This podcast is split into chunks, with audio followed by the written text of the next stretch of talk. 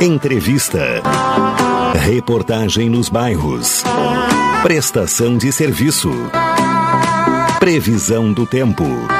Informações do trânsito. Notícias de Pelotas e da região. Programa Cotidiano. O seu dia a dia em pauta. Apresentação Caldenei Gomes.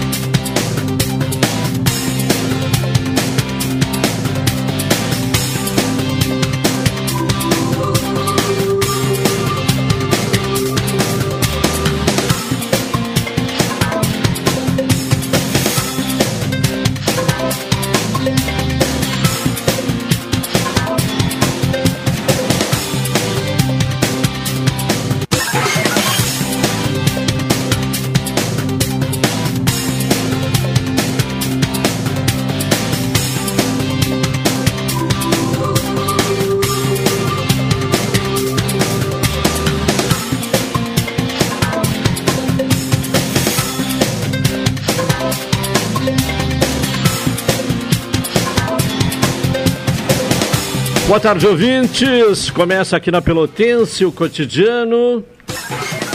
Terça-feira, 14 de março de 2023. Terça-feira, portanto, de tempo bom, temperatura alta, 32 graus neste momento. A sensação térmica seguramente um pouco acima, né? Esta temperatura de 32 graus. A umidade relativa do ar de 50, está em 55% e vento uh, 18 km por hora. Céu parcialmente nublado nesta terça-feira. E vamos ter aí a sequência da semana com temperatura alta, dá uma amenizada no calor no final de semana, mas volta a, a subir a temperatura no começo da semana seguinte.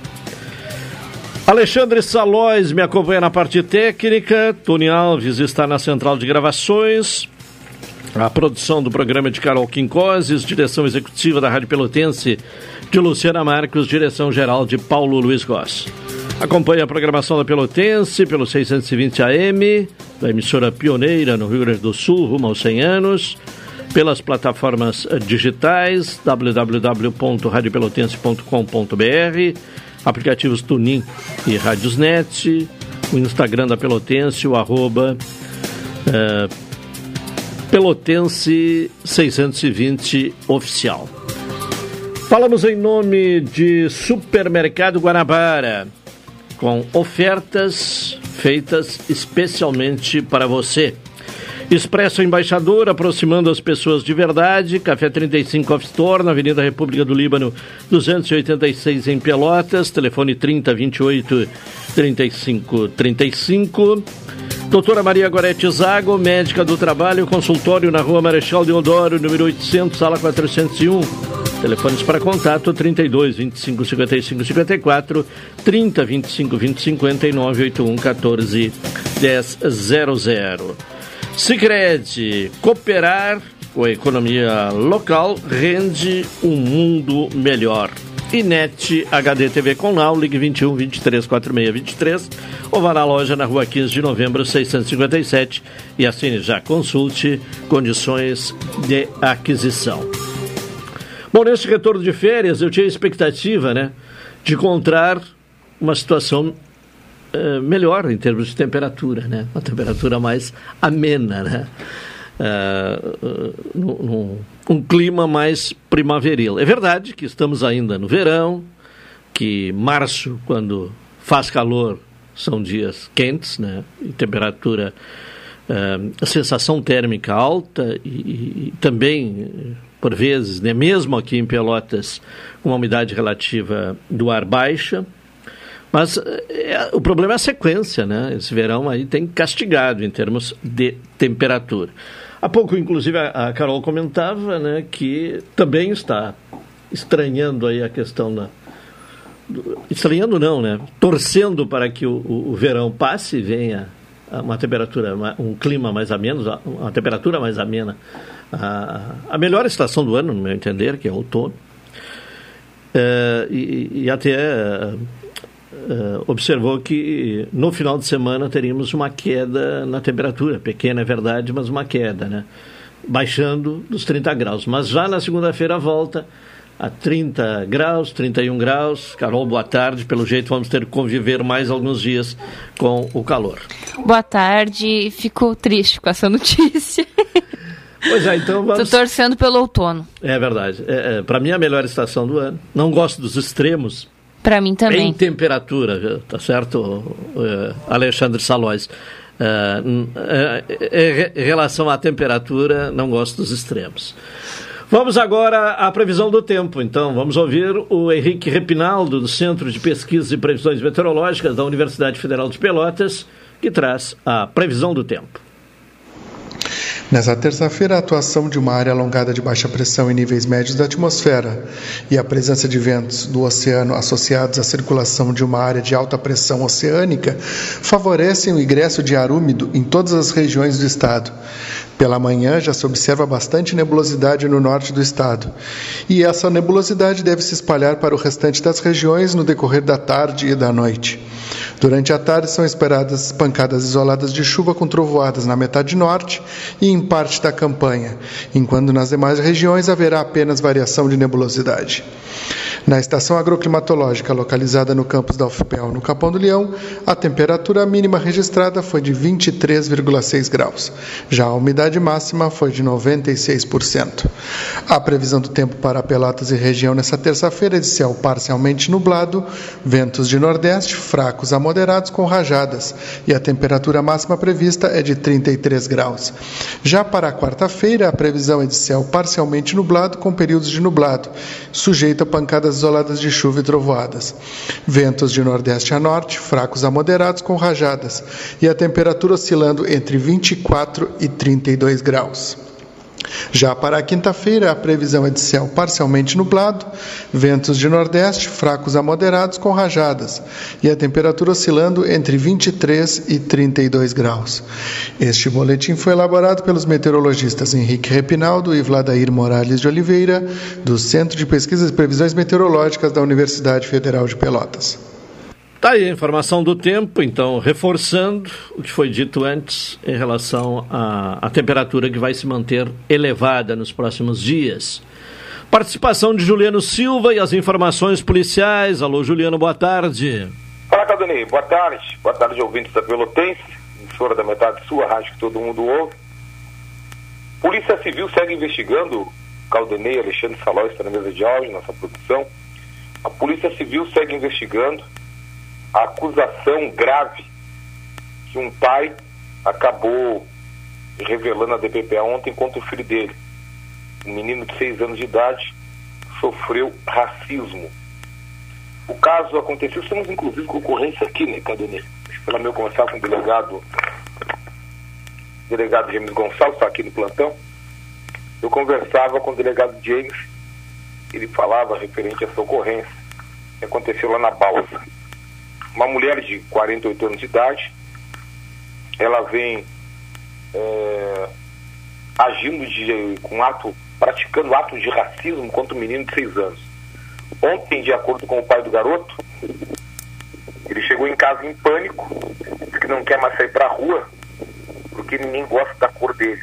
E a vizinha, moradora da balsa, teria afirmado, abre aspas, não queria negro sujo nem negro macaco na calçada dela. E também não queria negro pobre. Não contente, ela ainda eh, orientou os netos dela a chamar o garoto e dizer, olha, não é para passar mais na calçada, porque minha avó não gosta de negro pobre e nem negro macaco. O garoto, de acordo com o pai, foi abandonado pela mãe aos três anos de idade. O pai tem a guarda da criança. A criança já tem esse trauma. Inclusive, o delegado conversava conosco hoje pela manhã. Eu e o Rubens conversávamos com o delegado. E a criança já tem esse trauma. E agora, mais este ato de racismo vai ser investigado agora pela Polícia Civil. Além de a racista, né, pretensiosa, né? Quer mandar até na calçada, né?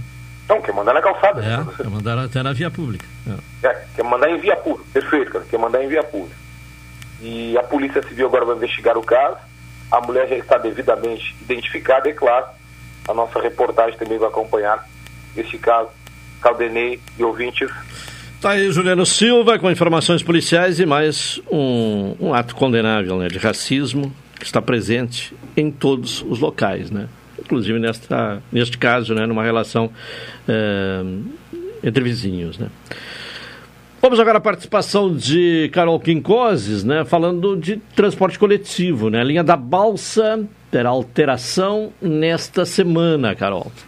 Isso, então, de acordo com o anúncio da Prefeitura, é por conta de uma obra na rua Pedro Osório de Brito, entre as ruas Paulo Guilham e Anglo, a linha Balsa vai ter como terminal a rua Tiradentes, que fica na esquina com a Estrada do Engenho, próximo à Praça Darcy Pinho. Essa mudança começa a partir de amanhã e, perdão, começa hoje, dia 14, e segue até o final da semana. Dessa forma, o campus Anglo da Universidade Federal de Pelotas vai ser atendido apenas pela linha Anglo. É uma mudança que começa nessa semana, mas é, não é temporária, é definitiva. É temporária, ah, é até temporária. o final da semana. Ah, até o final da até semana. O final da tá semana. Certo. Então, uh, repetindo aí, uh, uh, como é que fica? Deixa eu ver. Então, o campus Anglo da Universidade Federal de Pelotas vai ser atendido apenas pela linha Anglo. E em relação à primeira parte da notícia, a linha da Balsa vai ter como terminal a rua Tiradentes, que fica na esquina com a estrada do Engenho, próximo à Praça Darcy Pinho. Então, essa mudança... Muda alguma coisa para quem estuda lá no, no Porto?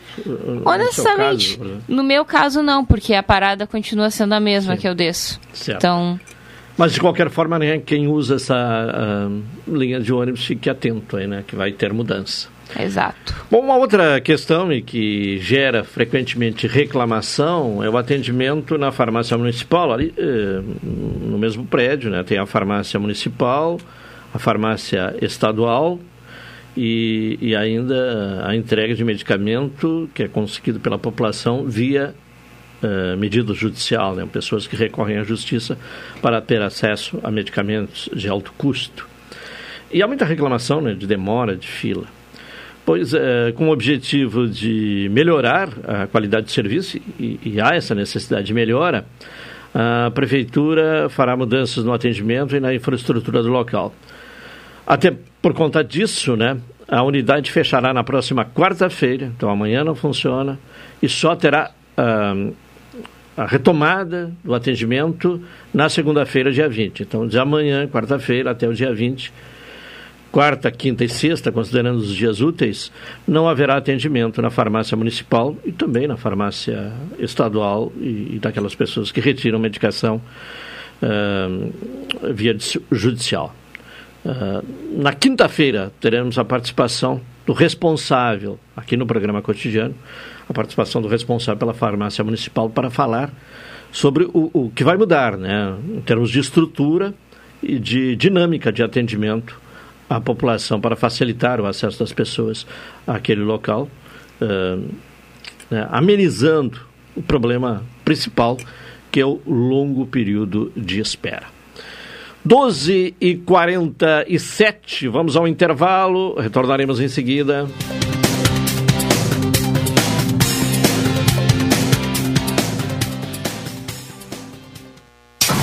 Seiscentos e vinte AM Você ouve, você ouve, você gosta.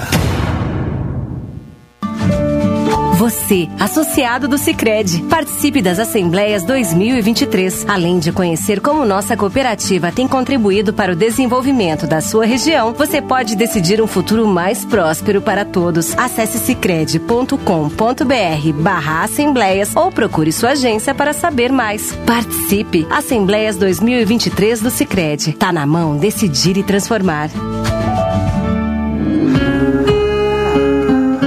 Café 35 em todo lugar. Forte e marcante o cheirinho no ar. Café 35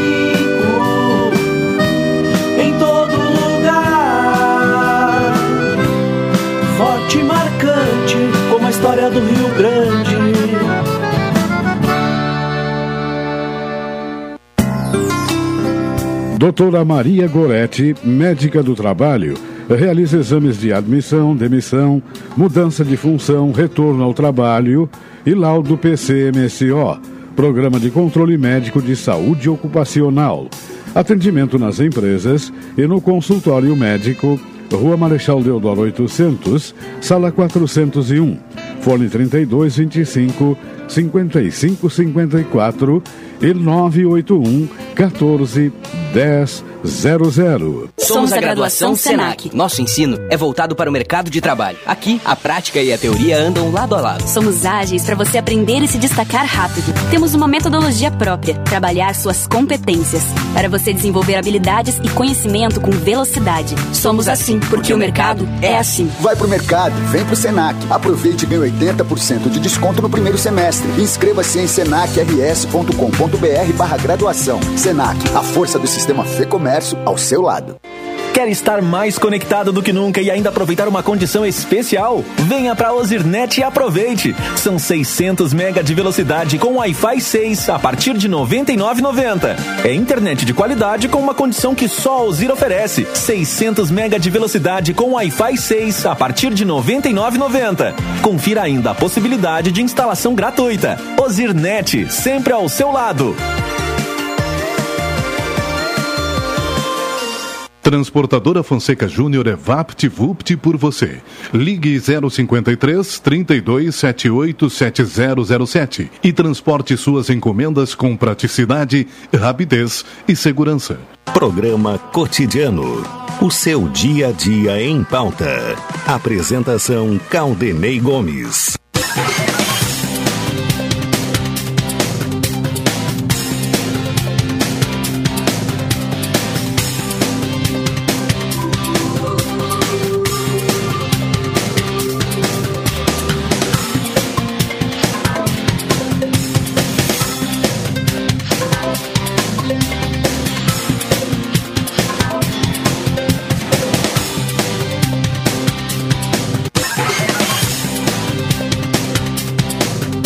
12 horas e 51 minutos, estamos com o programa cotidiano. Guanabara, o supermercado Guanabara tem as ofertas feitas especialmente para você. Expresso Embaixador, aproximando as pessoas de verdade.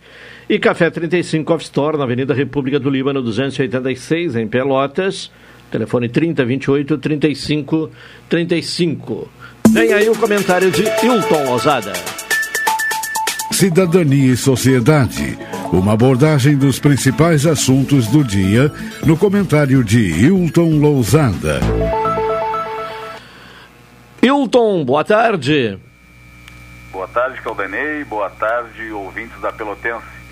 Bom, nesta terça vamos destacar quais os assuntos aqui no espaço de Cidadania e Sociedade. Bem, Caldanei, é um assunto importante. A Frente Nacional de Prefeitos está realizando nessa semana aqui em Brasília a sua 84ª reunião geral. E ontem, durante a tarde, com a presença do ministro da Fazenda, Fernando Haddad, os dirigentes municipalistas defenderam a autonomia dos municípios na arrecadação e na gestão do imposto sobre serviços de qualquer natureza. E disseram que estão em busca de um consenso com o governo federal uma das maiores preocupações dos prefeitos e das prefeitas é um eventual encerramento das arrecadações de ISS e isso tem pertinência. Essa preocupação dos gestores municipais tem fundamento na discussão da reforma tributária, bem como nas duas propostas de emenda à Constituição que estão sendo utilizadas como base para toda a discussão, ou seja, as PECs de número 45 e 110.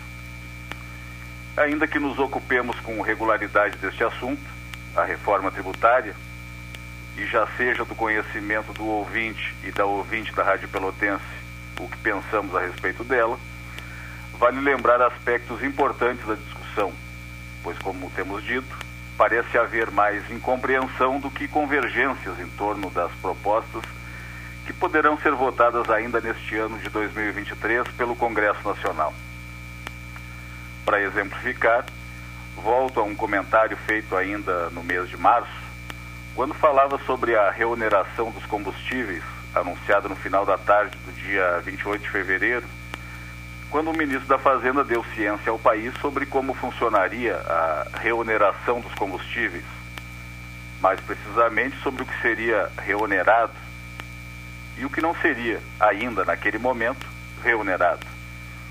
O que na prática foi anunciado foi a volta da oneração dos combustíveis. Esta reoneração não se deu de forma integral, pois a volta da incidência do PIS e da COFINS ocorreu em escala menor do que aquela que o governo poderia fazer em função das medidas tomadas pela gestão anterior. Bem, poderíamos nos perguntar o que isso tem a ver com a arrecadação do ISS que os prefeitos e prefeitas estão discutindo nessa semana em Brasília. Tem muita coisa. Em primeiro lugar, é necessário dizer que as prefeituras representam o lado mais fraco na discussão da reforma tributária e o lado mais fraco também em relação ao Pacto Federativo. A reoneração dos combustíveis demonstra a preocupação do governo com o PIS e a COFINS, que são arrecadados pela União e vão para a Seguridade Social. Acredito, e essa é uma visão muito particular, que se o governo e o Congresso Nacional quisessem, já poderiam ter feito um aceno às prefeituras municipais. Note bem, ouvinte, aqui não estamos falando nem em recompor receitas. Estamos falando em uma discussão no patamar gramatical e semântico, pois a proposta que cria o imposto sobre o valor agregado, ou o imposto sobre o valor agregado dual, e que, através das propostas de emenda à Constituição, propõe uma fusão de impostos, incorporando aí o ISS, que é municipal, sequer tem consenso entre os prefeitos. Uma das preocupações das prefeitas e prefeitos, exposta ontem ao ministro da Fazenda, foi o fato de que os municípios não podem abrir mão do ISS com tanta facilidade segundo as lideranças municipalistas, não é possível abrir mão de que os municípios continuam tendo independência, protagonismo e possibilidade de se tornarem um elo da cadeia igual ao elo do governo federal e dos governos estaduais. Sob a ótica do ministro da Fazenda, as mudanças no ISS, contidas nas PECs 45 e 110, não diminuirão a arrecadação dos municípios ele afirmou também que mais de 80% dessa arrecadação não vai se deslocar de um município para outro, porque o imposto sobre o valor agregado será cobrado no destino. O que aconteceria, segundo ele, é que seria deslocado de um lugar para outro o imposto somente daqui a 40 anos, período de transição. Ainda que os discursos se apresentem em defesa do municipalismo, e temos visto vários partidos políticos que se dizem municipalistas, o que se percebe é uma grande preocupação das prefeitas e dos prefeitos em relação ao ISS. Vale lembrar que as prefeituras se constituem na parte mais próxima do cidadão e da cidadã e que serviços extremamente básicos têm, inclusive por determinação constitucional, ainda que a competência seja repartida, sua execução feita pelos entes municipais. Na semana passada, a Frente Nacional dos Prefeitos já havia participado de reunião no Ministério da Fazenda, quando foi acordada a instituição de uma comissão composta por membros indicados pela Frente Nacional dos Prefeitos e pelo Ministério. Teria como objetivo buscar alternativas que atendessem às expectativas de todos. Atualmente, a Frente Nacional dos Prefeitos está apoiando a PEC 46, conhecida como Simplifica Já, cujo autor é o senador Oriovisto Guimarães, do Podemos do Paraná. A PEC 46 busca simplificar imediatamente o sistema de tributação do consumo, sem necessidade de transições complexas e prolongadas. Aqui, neste ponto específico, se vê outro possível desencontro entre o governo federal e os municípios. Pois se os municípios dão preferência à PEC 46, o governo federal entende que as PECs 45 e 110 têm mais possibilidade de evolução dentro do Congresso Nacional. Só para lembrar, a PEC 46 propõe a simplificação e desburocratização do sistema tributário por meio da unificação da legislação de ICMS dos 27 estados e da legislação de ISS dos milhares de municípios brasileiros. Além do assunto do ISS, outros assuntos foram tratados também, como a educação, compras públicas e a formação da bancada municipalista do Congresso. Então, é isso. Para além disso, ouvintes da Rádio Pelotense, o que mais haveria para ser dito? A intenção do governo federal, expressa pelo secretário especial do Ministério da Fazenda para a reforma tributária, Bernard Api, de abolir a arrecadação do imposto sobre serviço de qualquer natureza, que é municipal, evidentemente que não caiu bem entre os dirigentes municipais. Hoje, integrantes da Frente Nacional dos Prefeitos têm encontro marcado com o presidente Lula e deverão manifestar suas insatisfações a ele. Vale considerar que o ministro da Fazenda se disse aberto ao diálogo, mas fez ponderações com relação ao pedido da Frente Nacional dos Prefeitos em relação à apreciação da PEC 46, de autoria do senador Oriovisto Guimarães. Se fosse aprovada essa proposta, a PEC 46, ocorreria a preservação dos atuais tributos, o ICMS, o ISS, PIS, COFINS, mas haveria a unificação de suas respectivas legislações. Este é o modelo defendido pela Frente Nacional dos Prefeitos, que, no entanto, não está entre as PECs selecionadas pelo governo federal, dentre aquelas com maior potencial de aprovação no Congresso Nacional. Por fim, é inevitável concluir que o nível de entendimento sobre a reforma tributária está, a esta altura do campeonato, com muitas assimetrias, pois os interesses manifestados pelos prefeitos e pelas prefeitas, principalmente em relação à PEC 46, não está encontrando muita receptividade em Brasília. Caldenei. Tá bem, Hilton. Uma boa tarde e até amanhã. Boa tarde, boa tarde aos ouvintes da Pelotense e até amanhã. Comentário de Hilton Lozada aqui no programa cotidiano. Uh, agora, uma hora e um minuto. Vamos ao intervalo para retornar em seguida.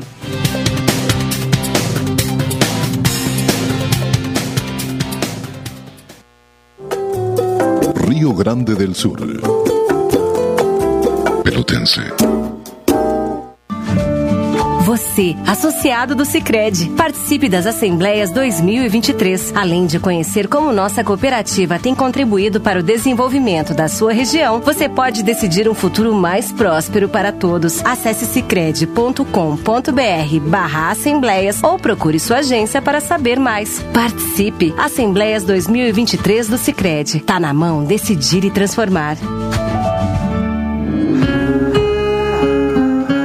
Café 35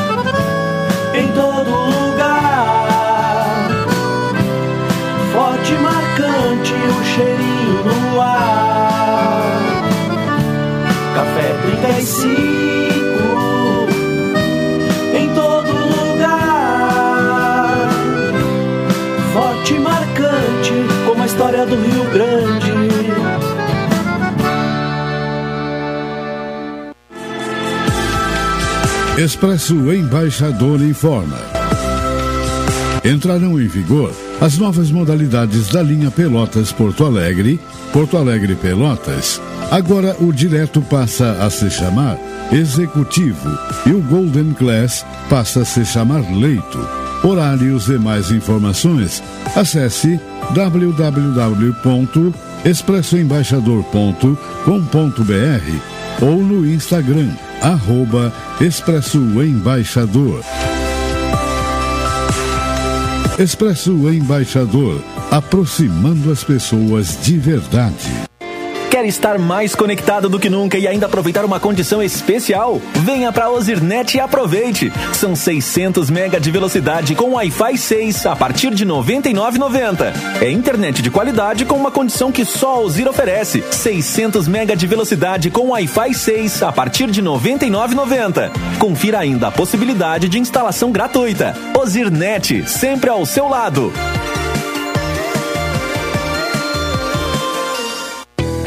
Pós-graduação Faculdade Senac Pelotas. Flexível, prática e conectada com o mundo. MBA e diversos cursos com duração de um ano nas áreas de comunicação, design, gestão, moda e tecnologia da informação. Matricule-se a qualquer momento. Acesse senacrs.com.br barra pós e conquiste a carreira dos seus sonhos. Senac, a força do sistema Fê Comércio ao seu lado. Programa Cotidiano. O seu dia a dia em pauta. Apresentação Caldenei Gomes.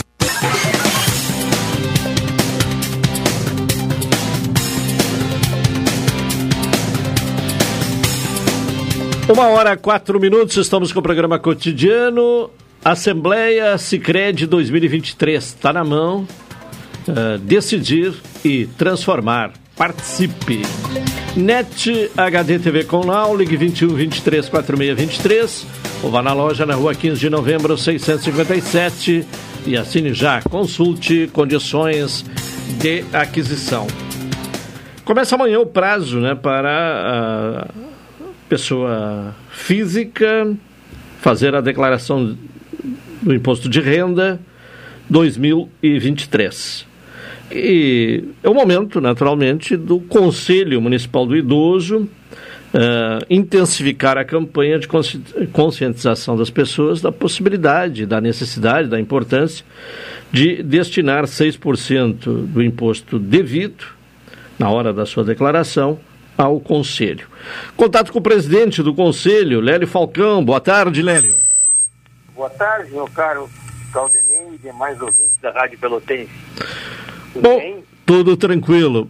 Bom, é, é, de que forma as pessoas podem, né, já na hora de fazer a declaração do imposto de renda, ou na hora, né, necessariamente na hora de fazer a declaração, destinar até 6% é, do valor devido ao Conselho Municipal é, do Idoso? Como é que na prática funciona? Olha, uh, nesse momento em que começam as declarações de imposto de renda, a própria declaração permite, ao final dela, a, a escolha da destinação de parte do imposto de renda, até o limite de 6%. Né? Uh, eu não sou tão ganancioso, é para criança e adolescente e é para idoso, nas duas pontas. Tá? Claro. Então a pessoa pode destinar meio a meio, 3% para cada um, pode escolher 2 para um, 4 para outro e tal. Se quiser facilitar e fazer para um só é 6%, ou para idoso ou para criança, até 6%. Mas está na própria declaração, quando ele preenche, lá no final tem ali uma, um espaço que pergunta se ele pretende destinar o recurso. Se ele quiser destinar, a, a declaração já calcula, né, o processo todo já calcula o quanto a pessoa teria direito a destinar mesmo para os que já tiveram pago o imposto. Para quem já teve descontado em folha, a declaração calcula e a pessoa pode fazer a destinação. Tem, uma, tem que fazer o depósito disso, vai gerar um DARF, a pessoa vai ter que pagar mil reais, dois mil reais, com uma pequena vantagem. Se ele tem dinheiro na poupança, ele vai ganhar o valor da poupança, que é 0,3%, 0,4%, e se ele fizer a destinação, ele vai receber no entorno de. Uh, vai ser percentual, vai ser dependendo dos meses, mas hoje a Selic está em 12,75, se não me a memória, né? É 300 ou 400% acima do rendimento da poupança. Então, quem fizer essa destinação vai receber a devolução com a correção monetária taxa Selic. Sim. Bom, a, a pessoa faz o, o, o, depósito agora e depois terá devolução com a, devida correção desse valor que eh, destinar ao conselho, é isso? Exatamente. Na prática se dá desta forma.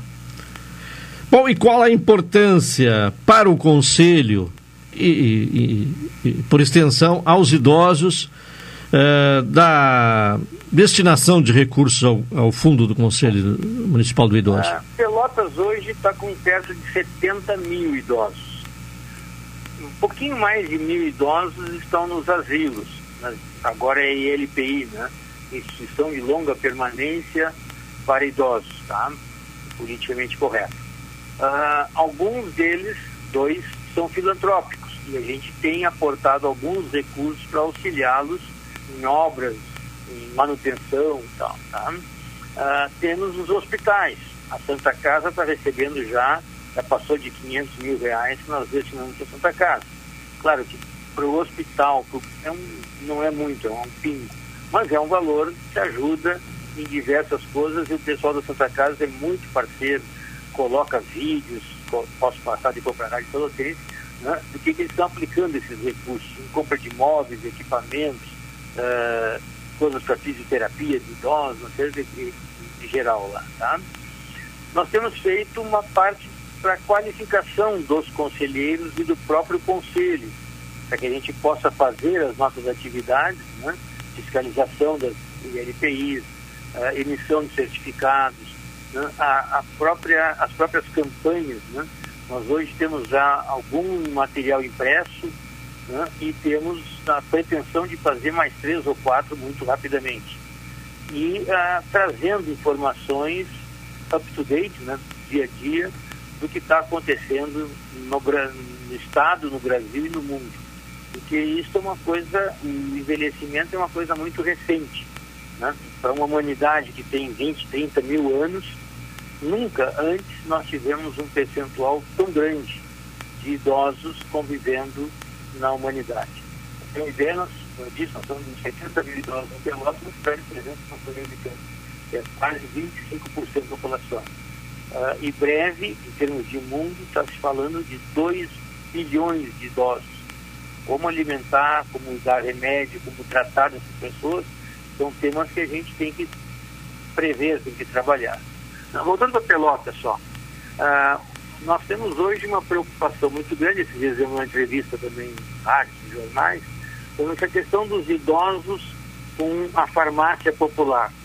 Nós temos conversado com a secretária, a gente tem uma relação muito próxima com a secretária Roberta, para daqui a pouco, como eles estão listados, como é um processo sequencial, de nós levarmos na casa do idoso os medicamentos, as fraldas, a, auxílio aquele alimentação, né?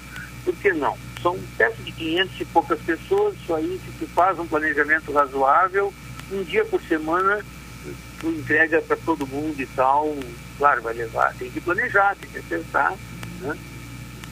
Que é do Fragata do Fragata, que é do Areal Areal, que é do Laranjal, mas é, uma, é um trabalho que a gente está pretendendo fazer muito breve.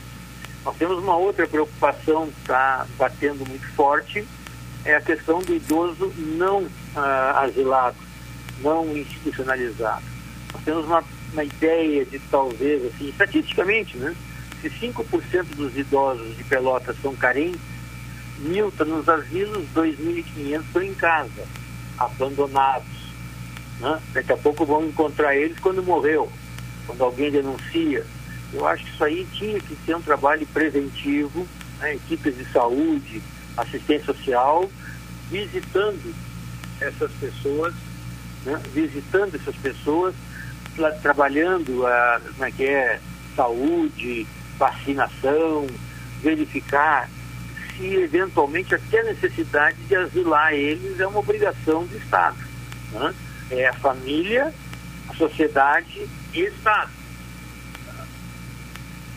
Sim. Então, essas são questões que a gente tem se debruçado e com os recursos do fundo do idoso, Por exemplo, nós iniciamos ano passado, trouxemos a Pelotas Secretária Nacional, iniciamos o programa Cidade Amiga do Idoso, uma portaria uh, feita pela prefeita, que é parceira também, assim como a Roberta.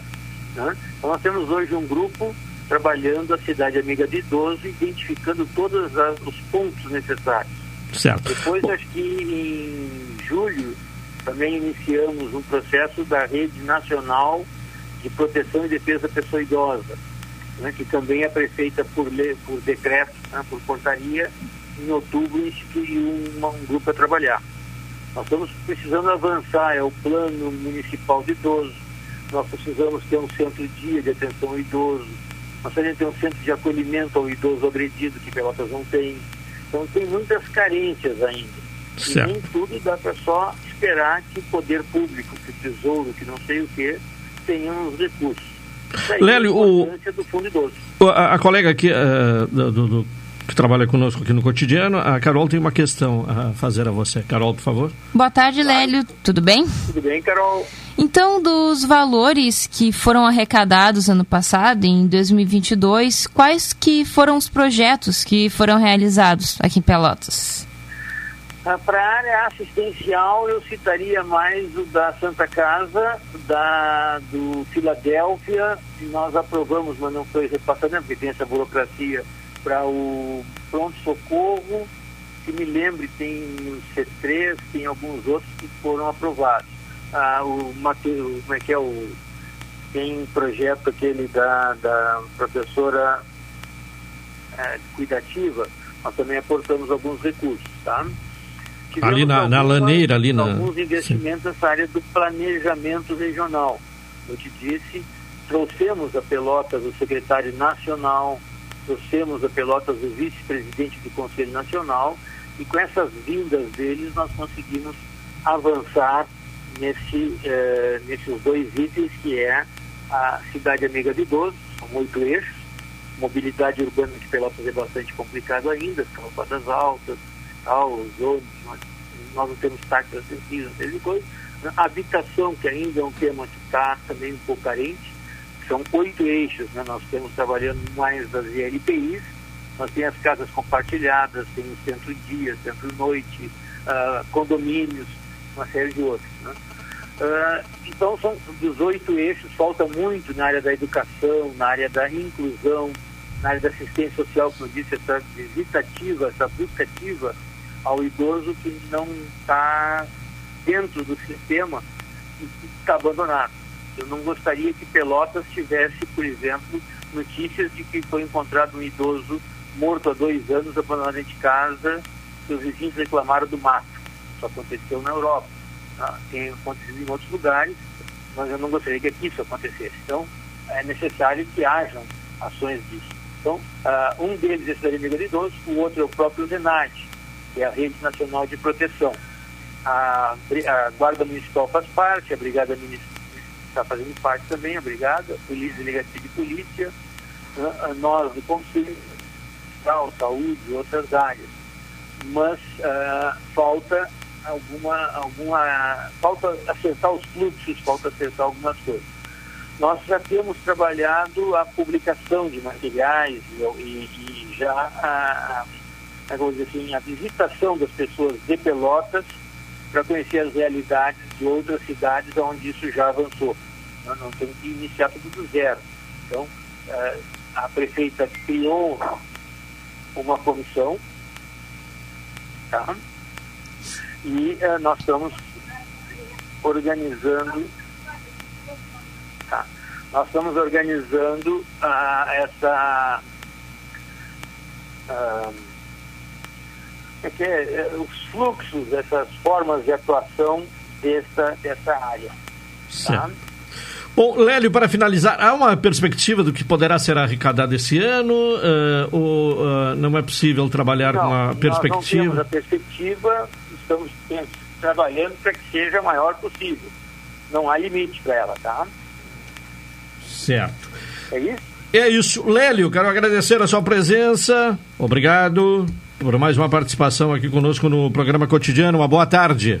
Eu que agradeço bastante a Rádio Pelotense. Muito obrigado, uma boa tarde, tá? Tá bem, Lélio Falcão, presidente do Conselho Municipal do Idoso. Então, as pessoas podem destinar até, eh, agora pessoas físicas, né? Eh, na declaração de imposto de renda, até 6%.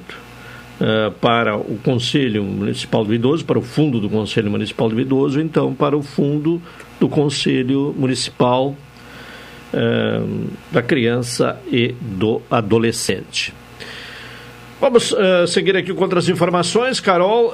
no Rio Grande do Sul, né, político bastante conhecido, Eliseu Padilha, faleceu nesta terça-feira, Carol.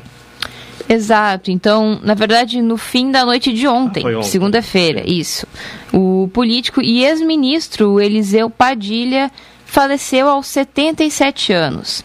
Ele passava por tratamento de um câncer no Hospital Moinhos de Vento e também estava internado com um quadro grave desde a semana passada.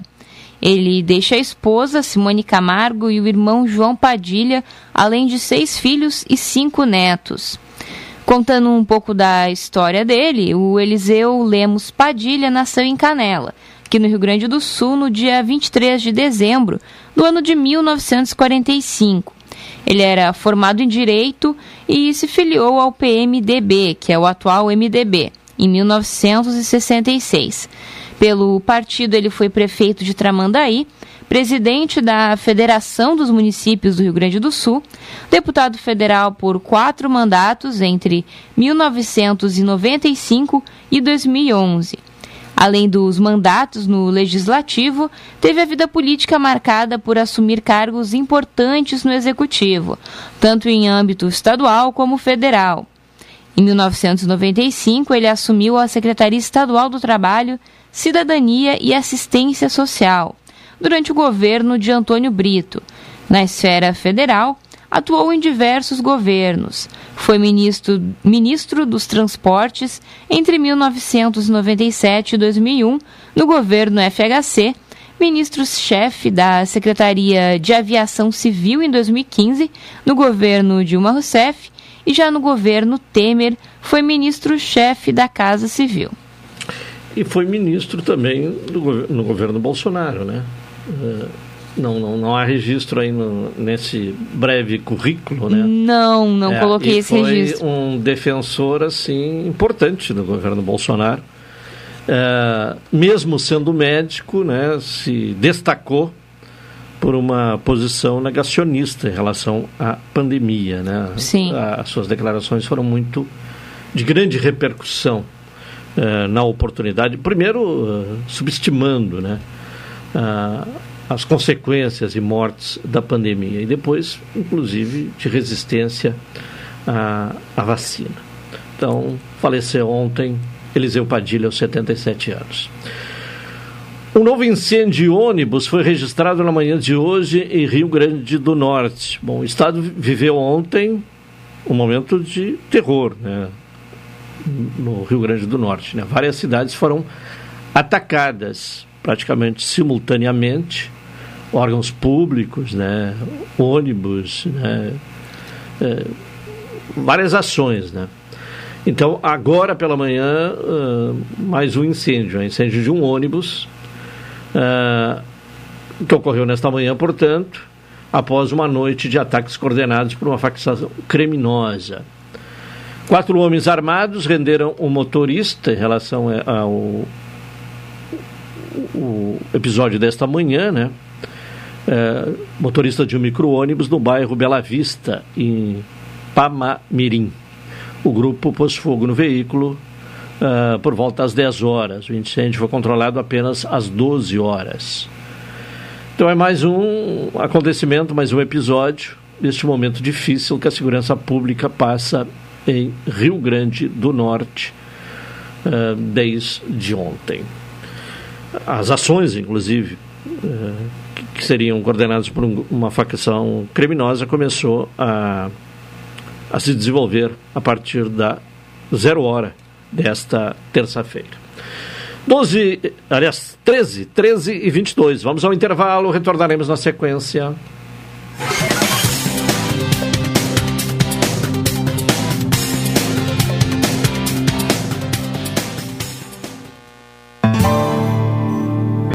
Pelotense, 620 AM. Todo mundo ouve. Você, associado do Sicredi, participe das Assembleias 2023. Além de conhecer como nossa cooperativa tem contribuído para o desenvolvimento da sua região, você pode decidir um futuro mais próspero para todos. Acesse sicredi.com.br/barra assembleias ou procure sua agência para saber mais. Participe! Assembleias 2023 do Sicredi. Tá na mão decidir e transformar. Café 35 em todo lugar. Forte marcante o cheirinho no ar. Café 35 em todo lugar. Forte marcante como a história do Rio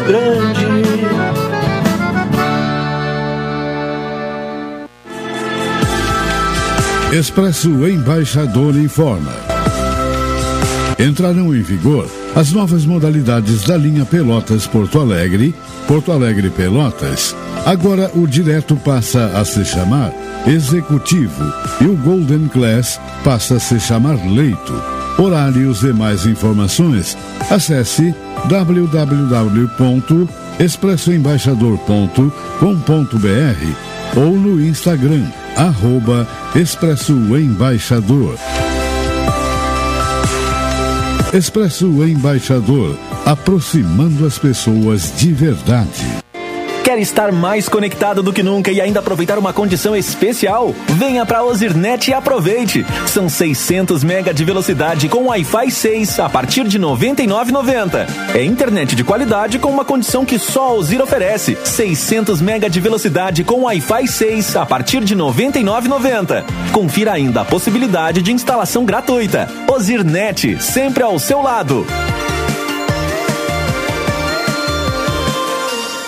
Um pequeno passo para o homem, um grande salto para a humanidade. Foram as primeiras palavras de Neil Armstrong ao pisar na Lua. Nossa história conversa com a tua. Há 60 anos, a AGERT, Associação Gaúcha de Emissoras de Rádio e Televisão, está presente nos momentos que revolucionam o nosso mundo. Compadre, tu viu que estão querendo pisar em Marte agora? Eu vi. E vou assistir comendo aquela pipoquinha. AGERT 60 anos, em sintonia com o agora. Pós-graduação Faculdade Senac Pelotas. Flexível, prática e conectada com o mundo. MBA e diversos cursos com duração de um ano nas áreas de comunicação, design, gestão, moda e tecnologia da informação. Matricule-se a qualquer momento. Acesse senacrs.com.br barra pós e conquiste a carreira dos seus sonhos. Senac, a força do sistema Fê Comércio ao seu lado.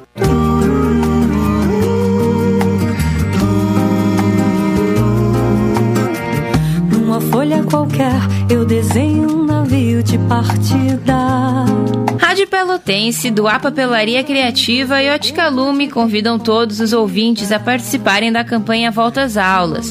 Doe cadernos, mochilas, lápis, canetas, borrachas, folhas de ofício. Sua doação é muito importante.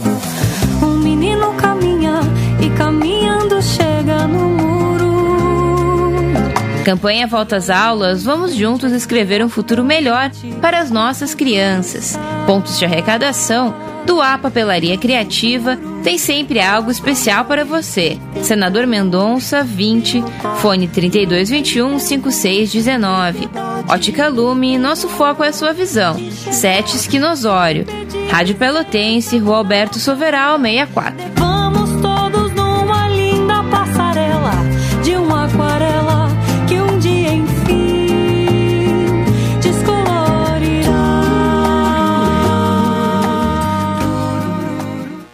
Você pensa que tá tudo errado e negativo e que ainda vai piorar. Pessoas que fazem a diferença na vida de outras pessoas. Ações com impacto positivo em uma comunidade. Pra melhorar, pra melhorar. Programa Gente do Bem. Vamos contar histórias inspiradoras de solidariedade que transformam vidas.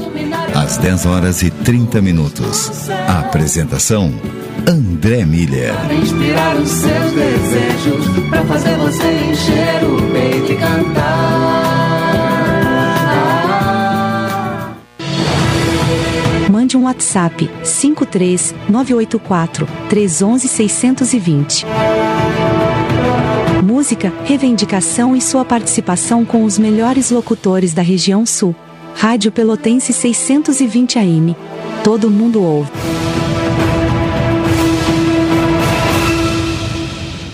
Programa Cotidiano. O seu dia a dia em pauta. Apresentação Caldenei Gomes. Uma hora 28 minutos. Estamos com o programa cotidiano. Uh, quero desfazer uma confusão, né? Uh, no bloco anterior, quando falamos aí da trajetória política de Eliseu Padilha, eu acabei confundindo, né? Com Osmar Terra, na verdade, quem foi ministro do governo Collor, que foi um defensor, aliás, do governo Collor, não, do, do, do governo Bolsonaro, Uh, foi um, um, defensor de Bolsonaro né, de todas as horas e que teve uma postura negacionista em relação à, à, pandemia foi Osmar Terra, também gaúcho, então não é Eliseu Padilha, não, não meu, é, meu, as minhas desculpas, né? É, em função de ter confundido os dois políticos gaúchos e ter atribuído a, a trajetória de Eliseu Padilha, esta marca, que na verdade pertence aos Marterra, de negacionismo em relação à pandemia. É, desfeita esta confusão, vamos falar agora de um outro assunto, né? É, é um dado que foi divulgado recentemente pela Associação dos Registradores de Pessoas Naturais do Rio Grande do Sul, a ARPEN, é, em relação à, à redução do número de mulheres que adotam sobrenome do marido no casamento. Os dados mais recentes apontam uma redução de 39%. Para falar sobre este assunto, né, Sidney uh, Offer Birman, que é presidente da Associação dos Registradores uh, de Pessoas Naturais do Rio Grande do Sul. Sidney, boa tarde. Boa tarde, é um prazer novamente estar conversando com vocês por, com, relacionado a um assunto da nossa atividade e que tem importância na vida do cidadão. Né? Sim. Bom, essa redução se deve a quê, no seu entender? Como Olha, se... eu acredito que isso se deve a, a essa a igualdade que nós temos hoje entre homem e mulher, mais efetiva do que nós tínhamos num, num passado não muito distante, né? em que uh, no casamento mesmo a mulher tinha talvez mais obrigações do que o homem e, e são coisas que, que vêm se alterando, que vêm se igualando o tratamento que deve ser entre homem e mulher e acredito que em razão disso que, que também essa cultura passou a, a, a, se evidenciar nos registros de casamento. Porque antes havia a obrigatoriedade, né? Exato. Sim. Antigamente nós tínhamos obrigatoriedade. Depois a lei, então, possibilitou que fosse facultativo a mulher. Né? Mas ainda assim a gente ficou um tempo a mulher utilizando o sobrenome do marido. E só que isso é uma mudança cultural, que as pessoas vão, com o passar do tempo, se adaptando a essa, essa alteração. Né? Sim. Bom, e esta opção, ela se dá de que forma? A, é, ela, a mulher ela é questionada se vai adotar o sobrenome do marido ou é, tem que ser uma questão espontânea de parte da mulher? Como é que se dá exatamente? Não, ela é questionada. Ela é questionada. Quando se encaminha um casamento, no, processo de habilitação, que é o processo prévio ao casamento, isso é questionado, tanto a, a, a mulher quanto ao homem, porque qualquer um dos dois pode adotar o sobrenome do outro, né? ou ambos também podem adotar o sobrenome do, do, do seu cônjuge ou também ambos podem continuar com o nome de solteiro. Então isso a gente questiona sempre no processo de habilitação. Certo. É, e, e, aí entra também essa questão cultural, né? Uh, pelo fato de antes do, do Código Civil de 2002 haver a obrigatoriedade da mulher adotar o sobrenome do marido, uh, ainda se observa a maioria das mulheres uh, optando, né? Pelo exato, sobrenome do marido. Exato. E são raros os casos dos maridos que adotam o sobrenome da mulher, né? São raros. Olha, são, são exceções, na verdade. Poderia dizer que são exceções, né? diante do número de casamentos, são, são exceções. Né? Sim. Bom, e, e, nesse aspecto, assim, de, da, da do, dos registros, mais algum fato importante a ser destacado como uma, um sinal desta transformação que a sociedade vai apresentando? É, eu diria assim, ó, no ano de 2022, ano passado, nós tivemos a Lei 14.382 e ela trouxe alterações importantes na, na questão do, do registro civil, como a possibilidade que tem a mulher, que aquela mulher que adotou o sobrenome do marido, e hoje depois ela pensa, ah, não, não gostaria de ter, na, na, no momento eu adotei, mas eu gostaria de ter o meu nome de família, né? Ela tem hoje a possibilidade de fazer essa alteração diretamente no registro civil que antigamente ela teria que fazer um processo judicial, justificar o motivo que ela queria fazer essa alteração. Hoje ela faz direto já no, no registro civil. E assim como o nome de casado, também outros nomes que também essa lei possibilitou essa alteração diretamente no registro civil. Sim. Uh, geralmente, é, se observa no registro é, o nome de uma, do nascimento de uma criança, primeiro o sobrenome da mãe, depois do pai. Isso é uma questão cultural, é uma, é uma necessidade determinada por lei? Como é que se dá exatamente essa questão? Isso é uma questão cultural também, porque o, a questão do registro de nascimento é possível aos pais adotarem o sobrenome uh, de ambos, ou só de um, ou adotar um sobrenome de um, de um familiar. Né? Eu quero colocar no meu filho o sobrenome da minha avó que eu não levo eu posso colocar hoje. Hoje a questão do nome está muito aberto. Aqui os pais decidiram. Então essa questão da, da, da ordem dos sobrenomes também é uma opção dos pais. Eles podem colocar o sobrenome do pai primeiro e por último da mãe, ou da mãe primeiro por último do pai. Isso é uma opção que tem os pais na hora do registro. Essa ordem, portanto, é mais uma questão cultural, né? Também cultural. É, é. Bom, o, uh, desfeito o casamento, né, no, no caso do divórcio, uh, se um, um, dos cônjuges uh, resolver manter o nome, né, do marido, ou, ou, da, ou, aliás, o sobrenome do marido da, da, ou da esposa, pode também acontecer?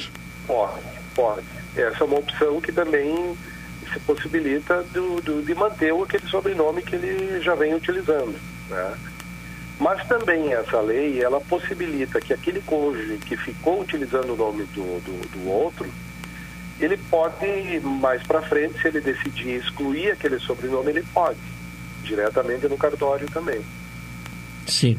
Bom, ainda sobre esta questão de nomes, né? Às vezes, agora nem tanto, né? Mas uh, algum tempo atrás, né? Algumas décadas atrás, é, a família optava por alguns nomes pouco comuns. E depois as crianças até e jovens depois ficavam com dificuldade de lidar com essa questão da escolha que foi feita pelos pais em relação ao nome. E, e, e só era possível alterar o nome através de uma decisão judicial. Hoje ainda é necessário uma decisão judicial para uma pessoa alterar o seu nome?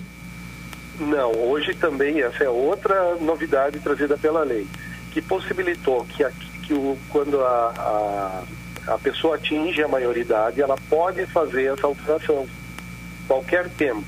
Né? Às vezes é uma letra, um, um H, um Y, alguma coisa assim que a pessoa quer alterar. Ela pode fazer essa alteração diretamente no cartório também, sem a necessidade do processo judicial. É só chegar no cartório e expressar essa vontade? E expressar essa vontade. Não Exatamente. precisa justificar nem nada. É não, dizer que quer mudar o nome. necessidade justificativa. Sim, isso dá uma liberdade às pessoas, né? Claro, é uma possibilidade que tem, às vezes, quando tem um nome que hum, a pessoa, às vezes, até passou uma, uma vida sofrendo um bullying, alguma coisa, Sim. em razão de um nome. ela tem essa possibilidade de fazer alteração.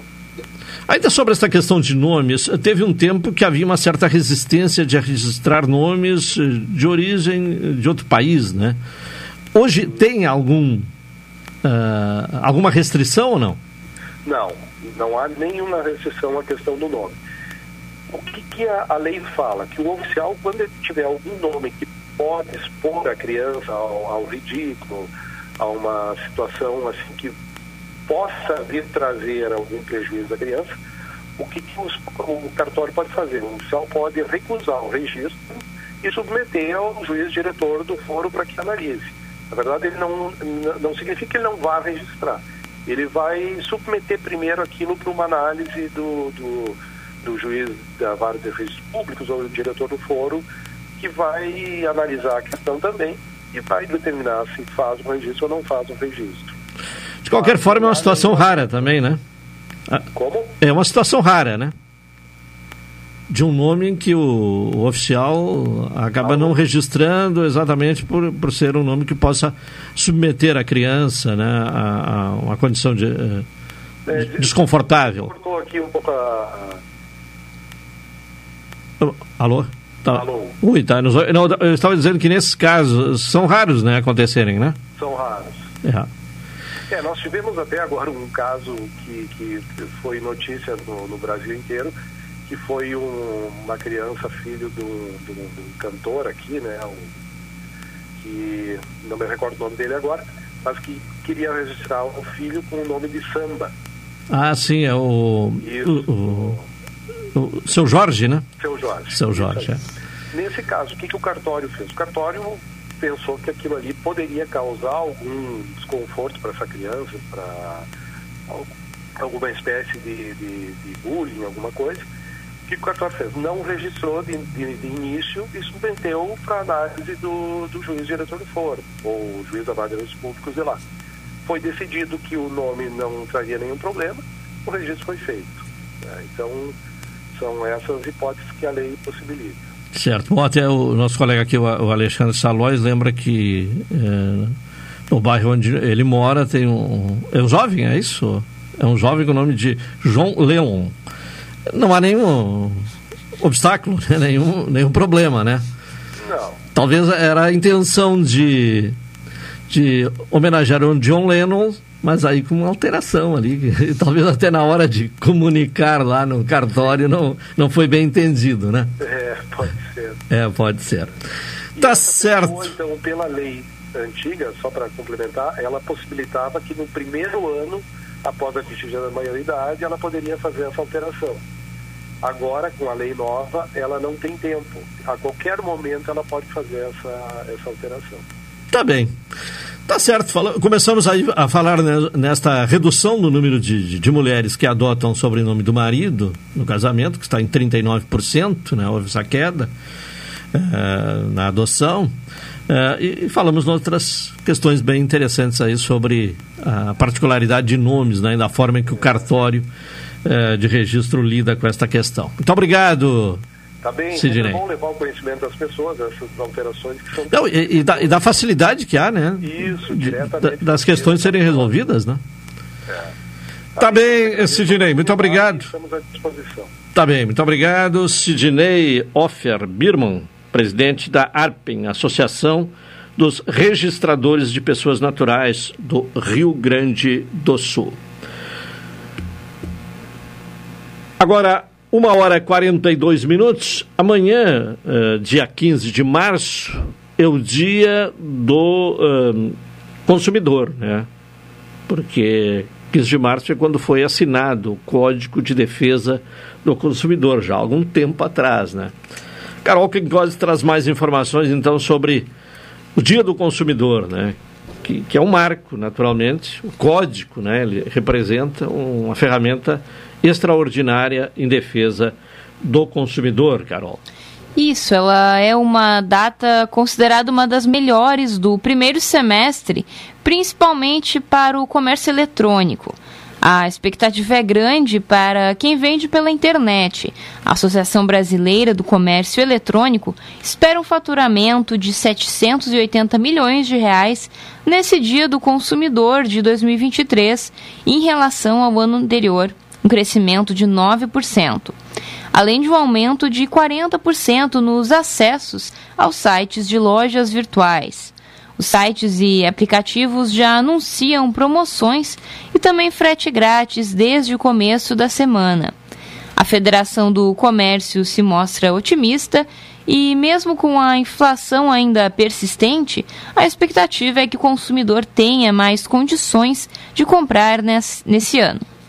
É o, o, mês do consumidor, né, que é o mês de março, dia 15 de março, que é o dia do consumidor, é, de uns anos para cá, né, se transformou também num, num, marco, numa data importante promocional, que acontece sempre, né, anualmente, é, a fim de marcar esse momento consumidor com o, o comércio fazendo promoções. A Semana do Consumidor é, né, é um, um, dos momentos né, que tem por objetivo aquecer a economia. Vamos ao intervalo. Uma hora 43 minutos, retornaremos na, na, na, na sequência com o programa cotidiano.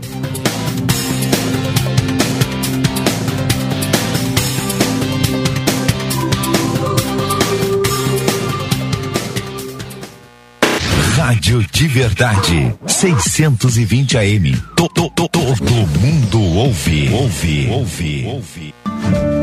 Você, associado do Sicredi, participe das Assembleias 2023. Além de conhecer como nossa cooperativa tem contribuído para o desenvolvimento da sua região, você pode decidir um futuro mais próspero para todos. Acesse sicredi.com.br barra assembleias ou procure sua agência para saber mais. Participe! Assembleias 2023 do Sicredi. Tá na mão decidir e transformar. Café 35 em todo lugar. Forte, marcante, o cheirinho no ar. Café 35 em todo lugar.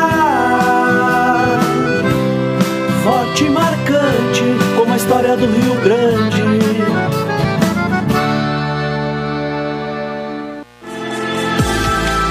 Expresso Embaixador informa. Entrarão em vigor as novas modalidades da linha Pelotas Porto Alegre, Porto Alegre Pelotas. Agora o direto passa a se chamar Executivo e o Golden Class passa a se chamar Leito.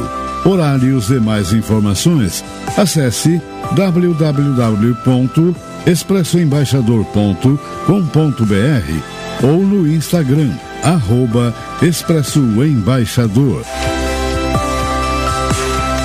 Expresso Embaixador, aproximando as pessoas de verdade. Um pequeno passo para o homem, um grande salto para a humanidade. Foram as primeiras palavras de Neil Armstrong ao pisar na Lua. Nossa história conversa com a tua. Há 60 anos, a AGERT, Associação Gaúcha de Emissoras de Rádio e Televisão, está presente nos momentos que revolucionam o nosso mundo. Compadre, tu viu que estão querendo pisar em Marte agora? Eu vi. E vou assistir comendo aquela pipoquinha. AGERT 60 anos, em sintonia com o agora. Pós-graduação Faculdade Senac Pelotas. Flexível, prática e conectada com o mundo. MBA e diversos cursos com duração de um ano nas áreas de comunicação, design, gestão, moda e tecnologia da informação. Matricule-se a qualquer momento. Acesse senacrs.com.br barra pós e conquiste a carreira dos seus sonhos. Senac, a força do sistema Fê Comércio ao seu lado. I'll be back. Na Pelotense, das 14 às 16 horas. Você tem a alegria na comunicação. Alto astral com a interatividade e a participação do ouvinte. Não dá pra desligar. Você fica muito bem ligado das 14 às 16. Super tarde, com muita música com a descontração na sua tarde. Não perca, de segunda a sexta-feira, das 14 às 16 horas. Super tarde. Hasta la vista, baby. Programa Cotidiano. O seu dia a dia em pauta. Apresentação Caldenei Gomes.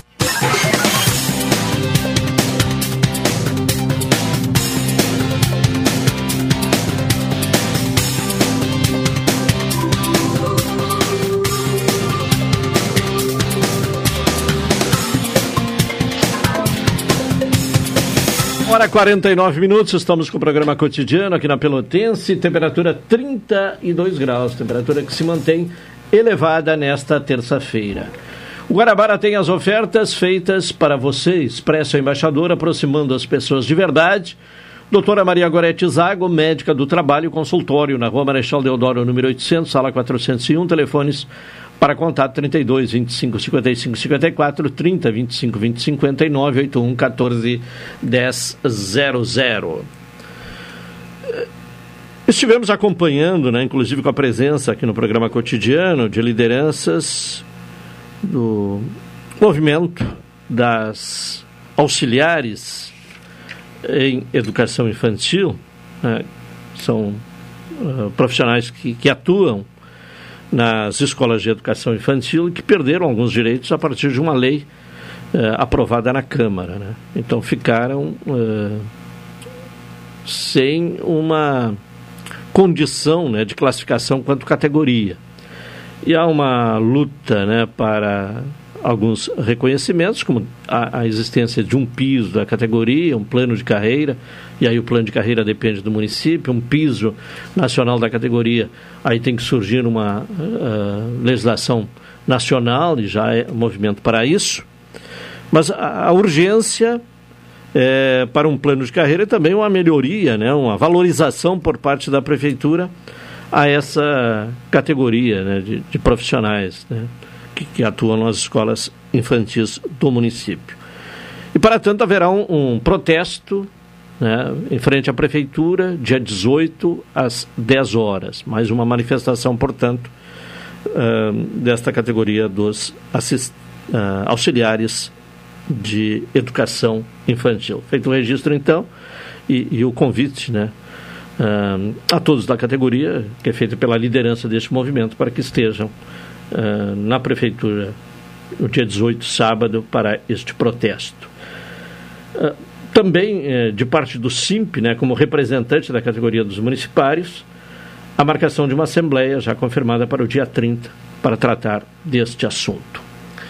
Uma outra questão, né, o Rio Grande do Sul tem se destacado aí nos últimos dias, nas últimas semanas, com alguns casos né, e uma repercussão negativa uh, de, de, situação uh, de trabalhadores uh, num quadro análogo à escravidão, em situação análoga à escravidão. Aconteceu lá em Bento Gonçalves, né, nas vinícolas de Bento Gonçalves, mais recentemente em Uruguaiana, numa produção agrícola, né, uma área de produção agrícola, eh, onde já 82 pessoas foram resgatadas.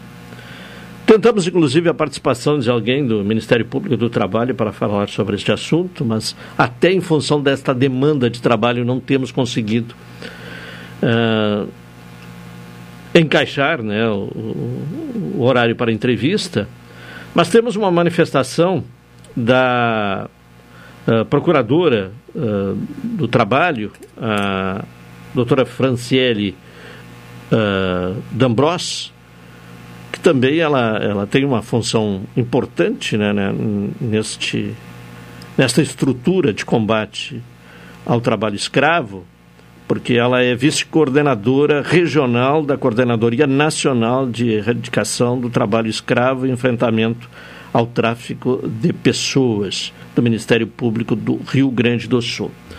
E ela fala exatamente nesta manifestação, num primeiro momento, sobre as causas do aumento do número de denúncias e de casos né, em que o Ministério Público do Trabalho tem que agir para resgatar pessoas em situação análoga à escravidão. Vamos ouvir o que disse a doutora Franciele. O aumento do número de casos de trabalho escravo nesse ano de 2023 pode ser aliado a duas situações. Primeira, o aumento da pobreza. Muitas pessoas realmente estão em situação de penúria e, em razão disso, acabam se sujeitando a qualquer forma de trabalho. E também temos a maior conscientização da população. Com o aumento do número de casos em que houve atuação das instituições como o Ministério Público do Trabalho, Ministério do, Tra do Trabalho e Emprego e Polícia Federal, Polícia Rodoviária Federal e diversas outras instituições, houve uma maior conscientização da população no sentido de terem uma sensibilidade de verificarem a ocorrência do trabalho escravo em situações que antes não verificavam, pela falta é, deste conhecimento em relação ao tema. Por isso é muito importante que se trabalhe com medidas preventivas de conscientização para que, para que as pessoas possam identificar realmente o trabalho em condições análogas de escravo e não normalizar situações de degradação. Muitas vezes se entende como rotineiro, normal, e se entende como aceitável um trabalho no campo sem a utilização de equipamentos de proteção individual, sem o fornecimento de água ou sem o fornecimento de alimentos. E, e essa conscientização de que isso não é aceitável faz com que as denúncias cheguem mais.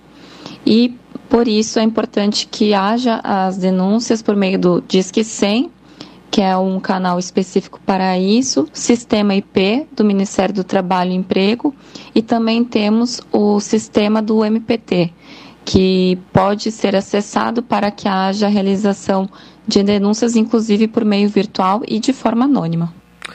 Bom, então há dois pontos, né, duas causas para esse aumento. Né? Primeiro, o empobrecimento da população, e quanto mais necessidade, eh, necessitadas as pessoas se encontram, mais a exploração uh, da mão de obra.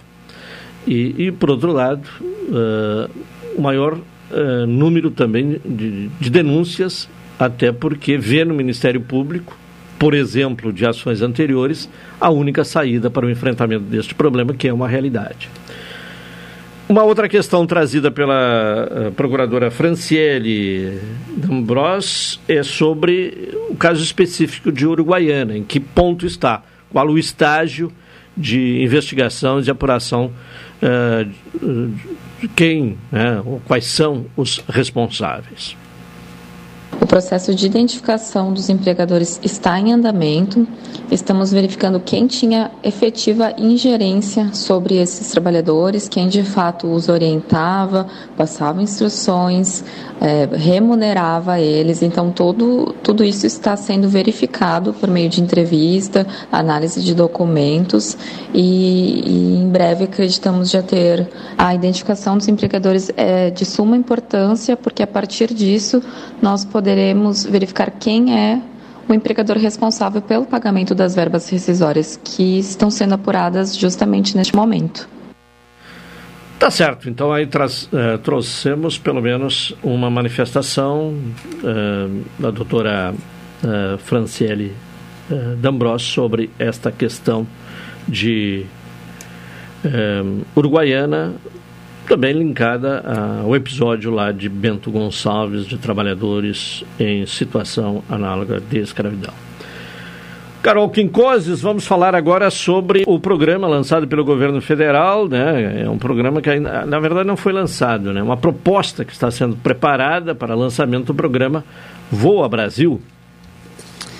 O ministro de Portos e Aeroportos, Márcio França, anunciou no último fim de semana que o governo federal vai lançar o programa Voa Brasil que é um programa que visa a redução de preços de passagens aéreas aqui no país.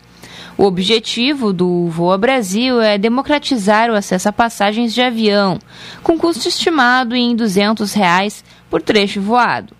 Pelo programa, serão beneficiados servidores públicos nos três níveis de governo: municipal, estadual e federal, com salários de até 6,8 mil reais, aposentados e pensionistas da Previdência Social e também estudantes do Fundo de Financiamento Estudantil, programa do Ministério da Educação. França garante que a passagem não vai ficar mais cara aos demais passageiros, porque o custo de cada trecho é calculado considerando o número de assentos por quilômetro voado. De acordo com o Ministério, a intenção é vender esses bilhetes mais baratos fora da alta temporada, em dois períodos, de fevereiro a junho e de agosto a novembro, quando tradicionalmente ocorre uma ociosidade média de 21% nos voos domésticos. Bom, então para aposentados, e pensionistas, no meu caso de aposentado, né, até vou perder o medo de andar de avião, né? Tem medo de andar de avião? que nem o Belchior, né? Tenho medo de avião, mas... Aproveita a oportunidade. É, vou aproveitar, já que vai... Ah, também tenho medo do, do, do, preço da passagem, né? Pelo menos um dos... reduzindo o preço do bilhete, já um dos medos estará sendo administrado. Né? Perdendo um medo vai ficar mais fácil é, perder aí fica outro só um, medo. Só fica um, um dos medos, né? Outra questão né, que acompanhamos nos últimos dias foi o problema envolvendo a escola eh, de educação infantil Antônio Caringe, na zona norte da cidade. Aquele prédio com rachaduras, né, que teve repercussão. E, e até a secretária Adriane Silveira falou aqui no cotidiano, dizendo que as aulas haviam sido adiadas, o início do, do, do ano uh, letivo havia sido uh, adiado para hoje, 14 de março, tempo suficiente para que houvesse mais uma, um laudo uh, de engenharia a fim de apontar os riscos do prédio que apresenta rachaduras. Mas já naquele momento havia a decisão de que duas salas, as mais comprometidas, estavam interditadas. A questão é, apenas as duas salas se manteriam interditadas ou todo o prédio? Bom, a decisão final foi manter a interdição das duas salas e a utilização das demais dependências da escola. Então as aulas começam desta forma. Agora, a Sabrina Campelo, que até conversou conosco, foi quem trouxe essa denúncia, apresent... Uh, falou comigo hoje pela manhã, trouxe uma outra preocupação. O filho dela, por exemplo, vai estudar um, no local onde as crianças, no refeitório, onde as crianças fazem o lanche. Bom, o refeitório vai ser ocupado uh, pelos, uh, pelas crianças como um espaço de sala de aula. Aonde será uh, feito o lanche das crianças? Né? É uma preocupação que as mães apresentam, né? ou pelo menos aquelas que estão tendo coragem de, de denunciar esse, esse problema, como o, o caso da Sabrina. É, é um assunto que nós levamos à Secretaria de Saúde, de, de, eh, Secretaria de Educação, ouvimos a secretária Adriane Silveira, encaminhamos também para o, o gabinete, né, a fim de que o mandato da vereadora Fernanda Miranda, que se interessa tanto para essas questões da educação, pudesse acompanhar esse problema, e até para o, o, o Ministério Público, para o doutor Paulo Charqueiro, que inclusive né, já tinha uma, uma demanda lá, um processo instaurado no Ministério Público para acompanhar este problema. É, a solução, então, por enquanto é essa: né? interdição das duas salas de aula e a liberação das demais dependências da escola. E a expectativa de que as obras né, de recuperação deste prédio. Houve também manifestação na Câmara do vereador Marcola, né, em especial, dizendo que se é, não houvesse a recuperação do prédio, as aulas não começariam, mas começaram no dia de hoje. Né? Então é um problema que não tem a solução definitiva, é esta saída paliativa, né, com a interdição das duas salas de aula que são as mais comprometidas. E, e, e esta improvisação né, do espaço, como por exemplo, transformar o refeitório em sala de aula. É uma questão que vamos seguir acompanhando, especialmente a partir da repercussão e da manifestação, né, da demanda que chega por parte da, dos responsáveis, né, dos pais, eh, dos alunos matriculados na escola infantil Antônio Carício. Final de programa, encerramos aqui o cotidiano desta terça-feira. Retornaremos amanhã com mais uma edição deste programa. Vem aí o Claudio Silva com a Super Tarde. Uma boa tarde a todos. Até amanhã.